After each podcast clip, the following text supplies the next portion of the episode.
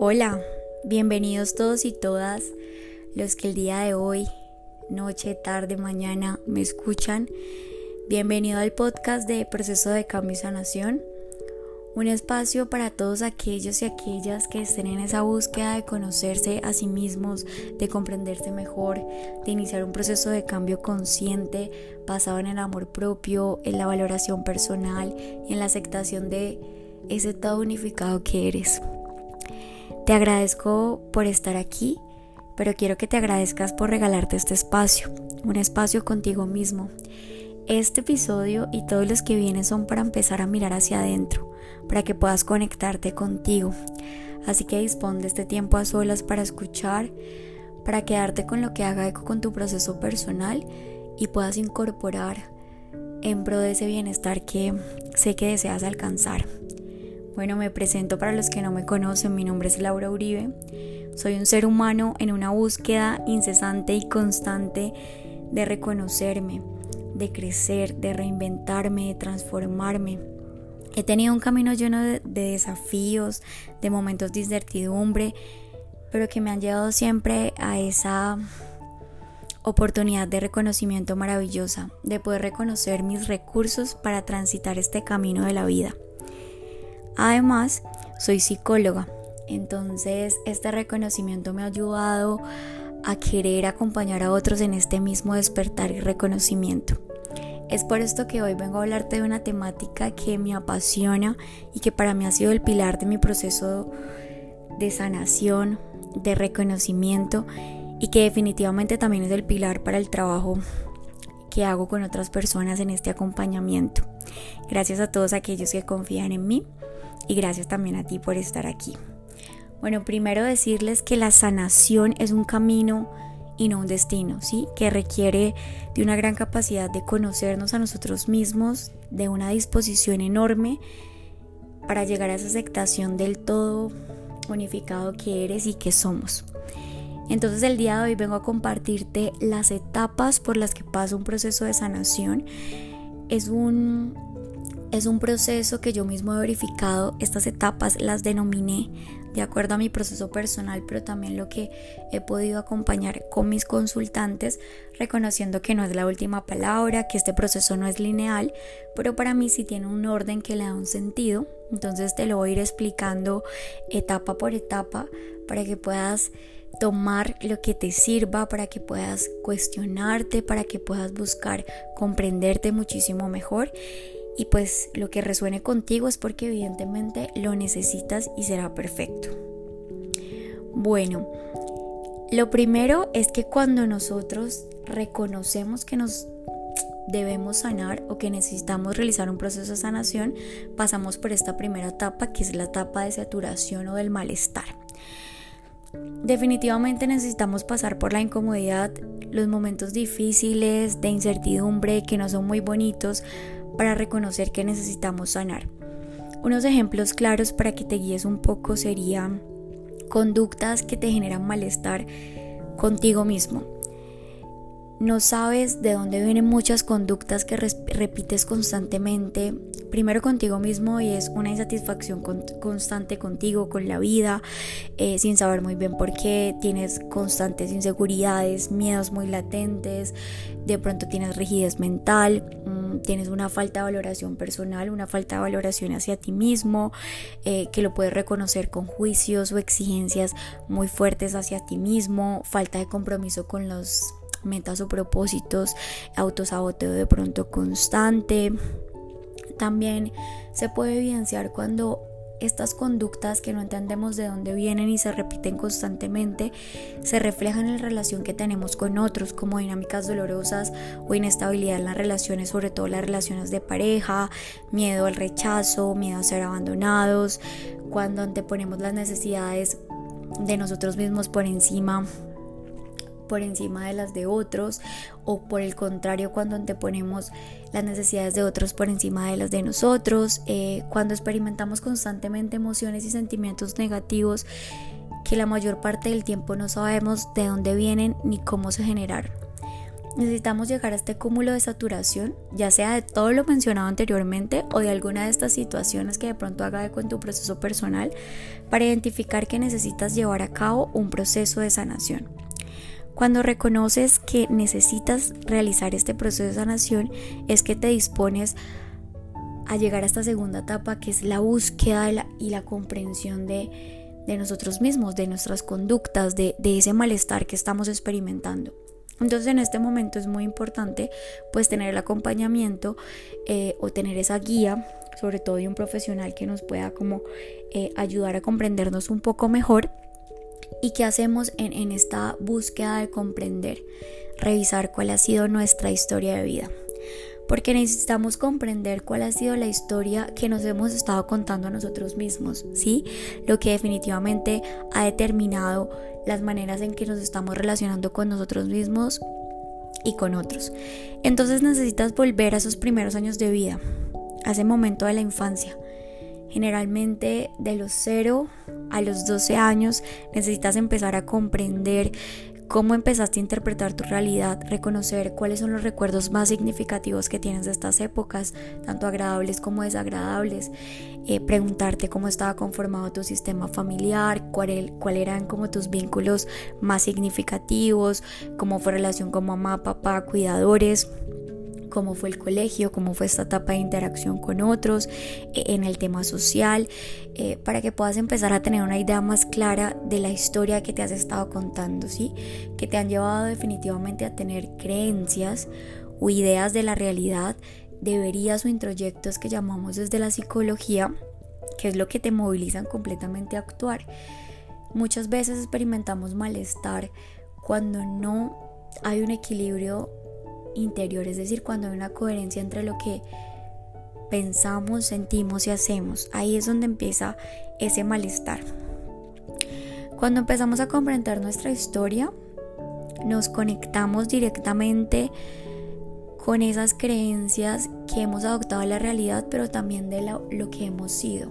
¿sí? Empezamos a reconocer cuál es la personalidad que hemos creado, cuál es la forma en la que nos hemos mostrado ante el mundo y cuál es la creencia que tenemos de nosotros mismos. Creencias que pueden estar conscientes o inconscientes. Y aquí les voy a explicar algo maravilloso que de hecho está en el primer podcast que, que subía a estas plataformas y es la teoría del niño interior. Todos los seres humanos sin ninguna excepción tenemos un niño interior Obviamente no lo podemos ver ni tocar, pero desde la estructura de nuestra personalidad es la más frágil y vulnerable de nuestro, de nuestro yo, de esa identidad que hemos creado.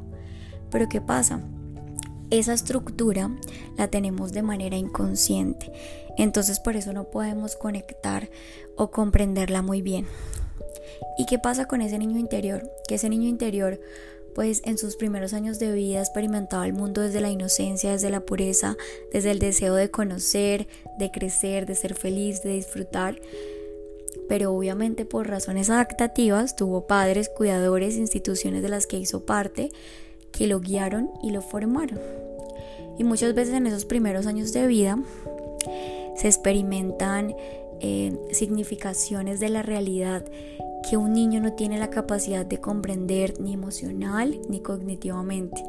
Entonces muchas veces el niño experimentó situaciones que no pudo significar y fue guardando en una, cajita.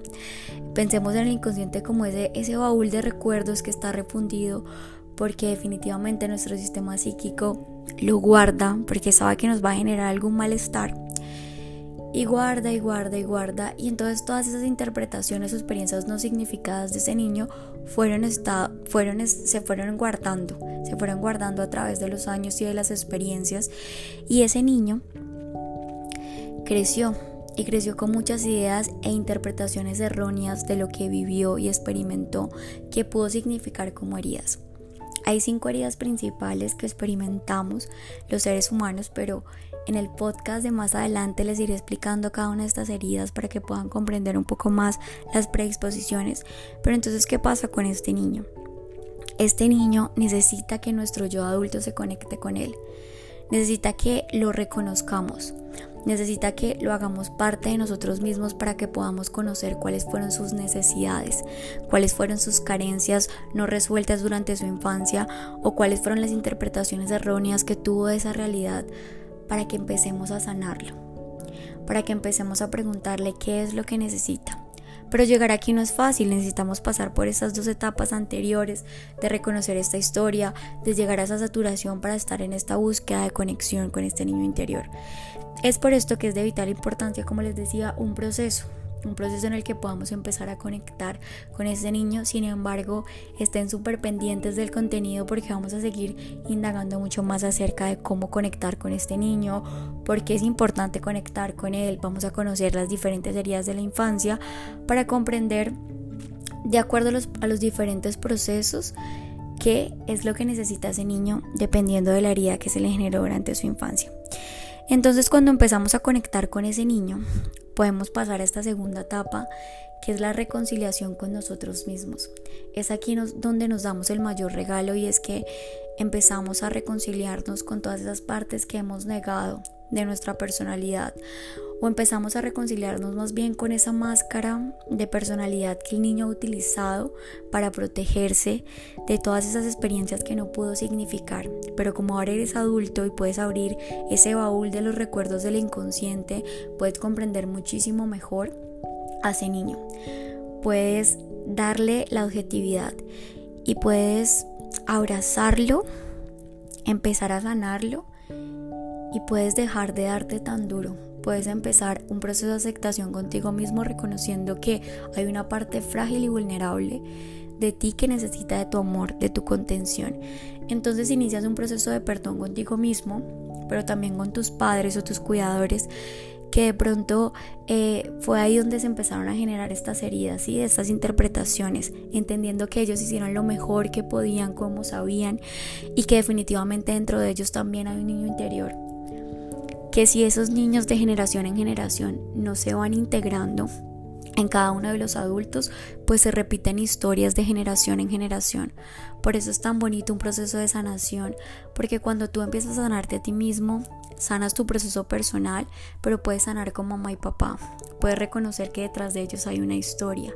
Entonces algo que yo hago con mis pacientes y es muy bonito es indagar un poco en la historia de mamá y papá para reconocer y comprender por qué de pronto eh, tuvieron errores, ¿sí? O de pronto ciertos comportamientos que generaron heridas y que ese niño interpretó como situaciones que no pudo significar. Y ya cuando hago este proceso de perdón conmigo mismo, como mamá y papá, pues puedo hacer un proceso también de perdón consciente con aquellas personas que de una u otra forma en esta edad adulta me han tocado mi herida y yo ni siquiera había sido consciente de ello. Y esto pasa sobre todo en las relaciones de pareja y es maravilloso porque a partir de estas podemos reconocernos, porque cuando entramos en una relación íntima podemos conectar desde todo lo que somos, desde todas esas luces, pero también de esas sombras. Y cuando hablo de sombras es todo lo que no hemos podido reconocer de nosotros mismos. Y es básicamente este niño interior. Entonces, en estas relaciones de pareja nos relacionamos desde este niño interior y por eso es tan difícil construir un amor real. Pero más adelante también te voy a traer un episodio completo para explicarte un poco más acerca de esta oportunidad de reconocimiento en estas relaciones de pareja. Y cuando ya empiezas este proceso de perdonar a todas aquellas personas que dispararon o tocaron tu herida, entras a la última etapa que es la decisión constante y diaria de seguir caminando en este proceso de sanación. Porque como les decía, no es un destino, es un camino que eliges todos los días por amor a ti, por amor al bienestar, por amor al desarrollo, al crecimiento, a la transformación, para que puedas construir una vida con mayor sentido, con muchísima más coherencia entre lo que piensas, sientes y haces, y con muchísima aceptación. Fue un gran placer para mí compartir este episodio contigo, esta información que ha sido tan importante y tan significativa en mi proceso personal, en mi acompañamiento. Si tienes dudas, inquietudes, no dudes en escribirme en mis redes sociales. Estoy como psicóloga Laura Uribe en Instagram, como psicóloga Laura Uribe en Facebook. Aquí me puedes encontrar como proceso de cambio y sanación by Laura Uribe, igualmente los podcasts de Apple Y si quieres ingresar a mi página web, estoy como www.laurauribec.com, en donde podrás encontrar toda la información acerca de los paquetes y el acompañamiento que puedo brindarte para hacer mucho más efectivo y eficaz este proceso de sanación, desde talleres, guías prácticas y acompañamiento psicológico. Que estés muy bien y sigue conectado conmigo para más episodios que potencialicen y contribuyan en tu proceso de sanación y de autoconocimiento.